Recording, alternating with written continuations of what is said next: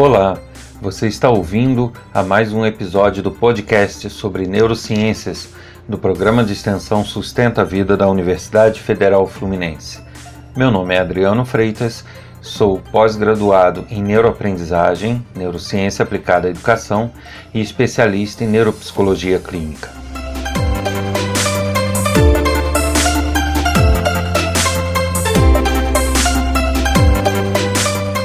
No episódio de hoje vou falar um pouco sobre sistema de recompensa e motivação.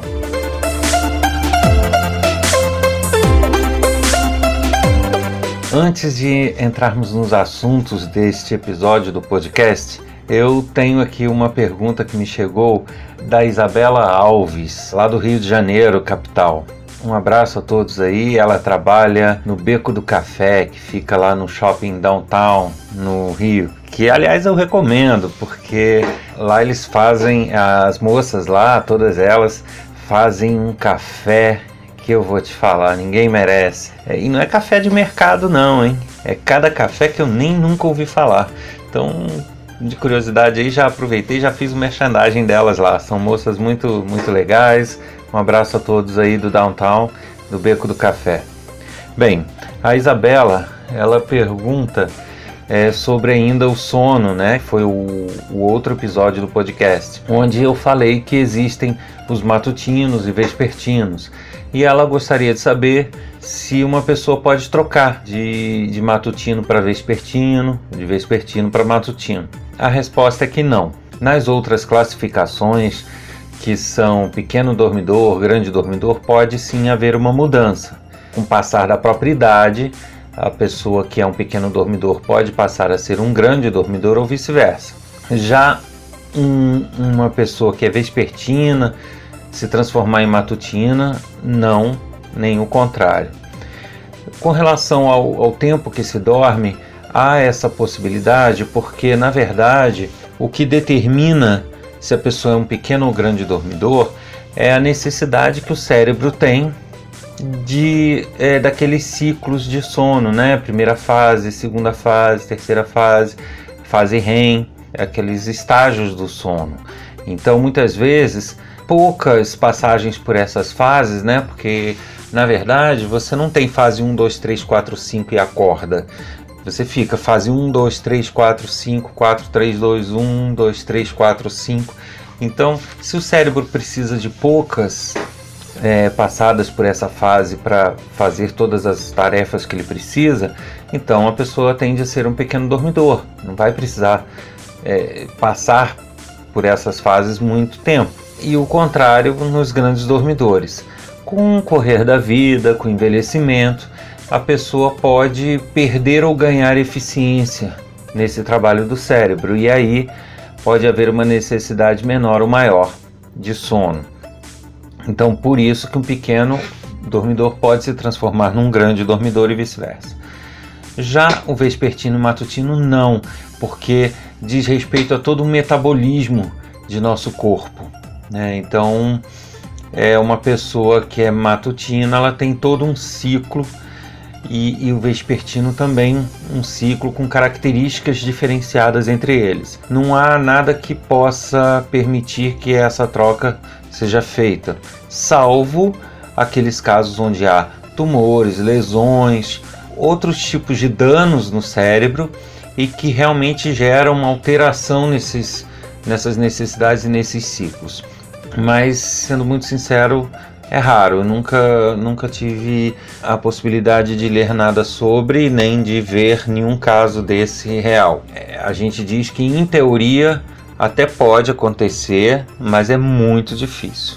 Principalmente se é uma coisa do gosto da pessoa. A pessoa quer se tornar um, um matutino, um vespertino. Isso realmente não vai acontecer. Vale deixar claro aqui que a gente consegue ser condicionado é, se acostumar com o trabalho, com a rotina de estudo, com alguma coisa assim, e nos forçar a acordar ou dormir fora do que seria o nosso horário natural. Isso a gente consegue, né? Com o velho despertador, a gente se condiciona.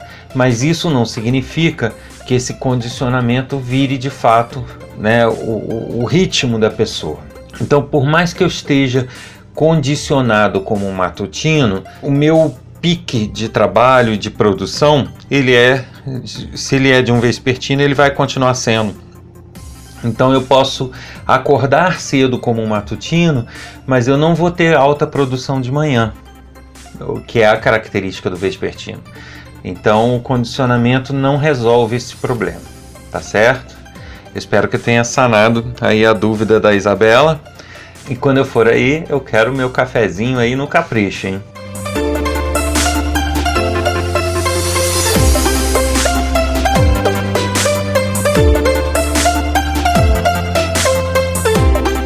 E vamos para o assunto de hoje, que é falar um pouquinho do sistema de recompensa e da motivação. O sistema de recompensa é, são mecanismos, né, são estruturas que são localizadas no interior do cérebro, no miolo dele, vamos dizer assim, e que nos indicam, sinalizam quando a gente faz algo certo, quando algo é agradável ao cérebro. Uh, a gente é, tem essas sensações quando a gente faz um trabalho que dá certo, quando a gente é, ganha alguma coisa, é sempre aquela sensação gostosa que algo funcionou, que algo deu certo, é trabalho desse sistema de recompensa. Ele processa um neurotransmissor, uma, um hormônio chamado dopamina, que dá justamente essa satisfação. Em outra ocasião a gente vai falar um pouco mais disso, porque esse sistema de recompensa também tem forte influência sobre os vícios, mas isso a gente fala posteriormente. O, o, o fato é que quando sempre que a gente faz uma tarefa, o nosso cérebro precisa saber se a tarefa deu certo, se a gente conseguiu o que a gente queria ou pretendia com aquela atividade. E isso tudo é, faz parte né, do trabalho do sistema de recompensa esse sistema de recompensa ele processa a dopamina em várias escalas. Então eu posso ter uma pequena liberação de dopamina que vai servir somente para aquela indicação. É isso, tá certo.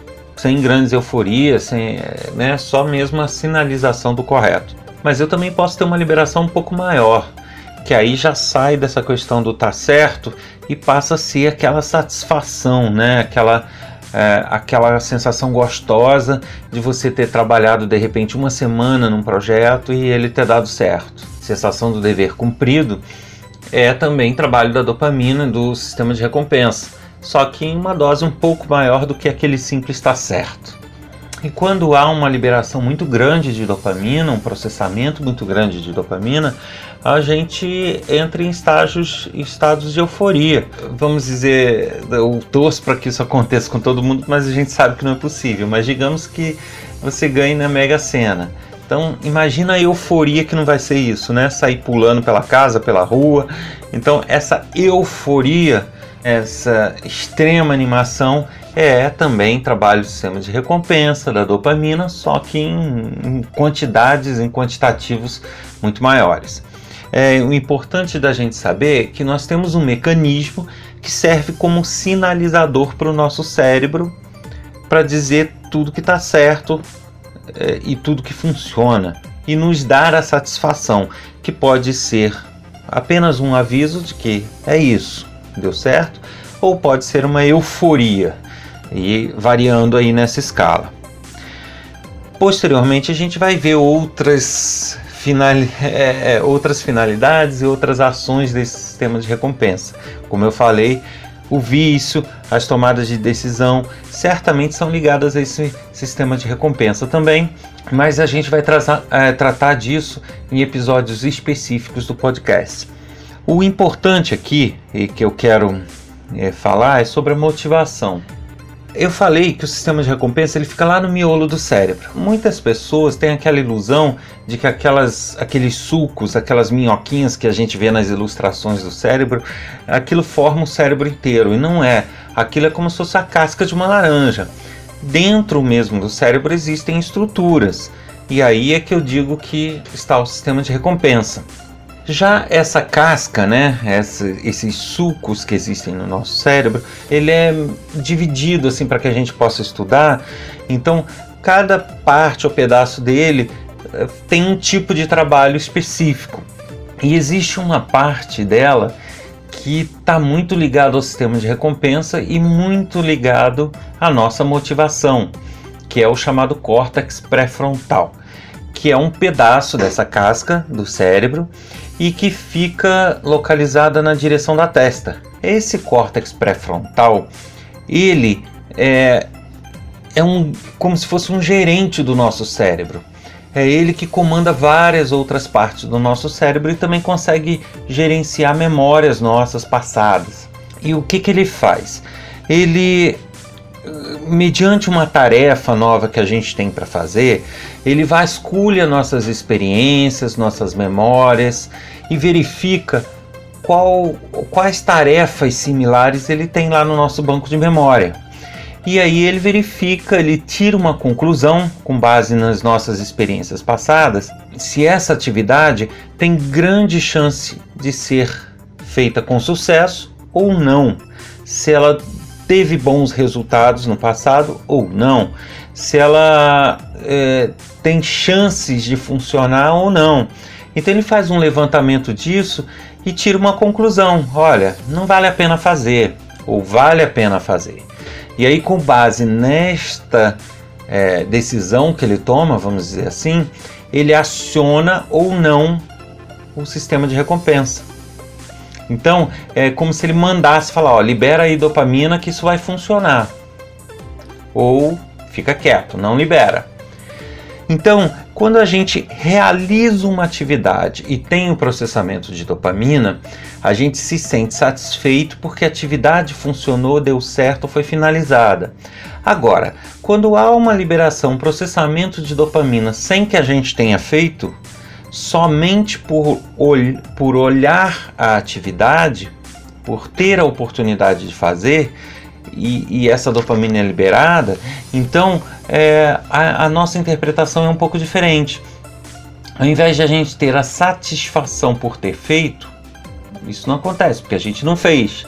Nos dá a motivação, a vontade de fazer. Então, a motivação nada mais é do que o córtex pré-frontal é, verificando a situação, a, a atividade que a gente tem para fazer e vendo as chances dela dar certo e de ser bom para gente. E isso sendo detectado, libera a dopamina, ativa o sistema de recompensa e nos faz querer fazer, né? nos dá a motivação para fazer. Então a gente pode ter um resumo aí dessa situação que é o seguinte: a gente não vai ter vontade de fazer aquilo que no, não nos remete a boas recordações, a, a, a um bom arquivo de memórias.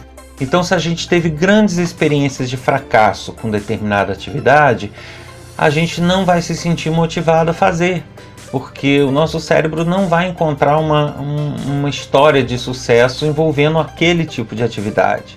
Ele não vai enxergar boas possibilidades, então ele não nos vai é, dar essa motivação, ele não vai ativar o sistema de recompensa. E aí, uma dica interessante é o seguinte: muitas vezes isso ocorre de forma inconsciente. Então vamos dizer assim, uma criança, ela está estudando matemática, só que ela não é muito boa em matemática. Ela tentou fazer uma determinada atividade sobre uma certa matéria e errou, errou, errou, errou. Quanto mais ela erra, menos vontade ela vai ter de fazer de novo, porque as experiências que vão sendo acumuladas são sempre de fracasso. Então, como que eu estimulo ela? como que eu motivo ela a tentar de novo? Porque ela vai entrando num ciclo vicioso. Porque quanto mais ela erra, menos motivada ela está. E ao fazer menos motivada, a chance dela errar de novo é grande, porque ela não está com vontade de fazer. E isso vira um ciclo, né? Então, para eu quebrar esse ciclo e tentar reverter, qual é a solução? Se eu estou passando uma atividade para uma criança que realmente está tendo uma dificuldade, é, e eu percebo que ela está se desmotivando, eu falo: ó, então vamos fazer uma coisa, vamos esfriar um pouquinho a cabeça, vamos fazer uma outra coisa, depois a gente volta para essa questão.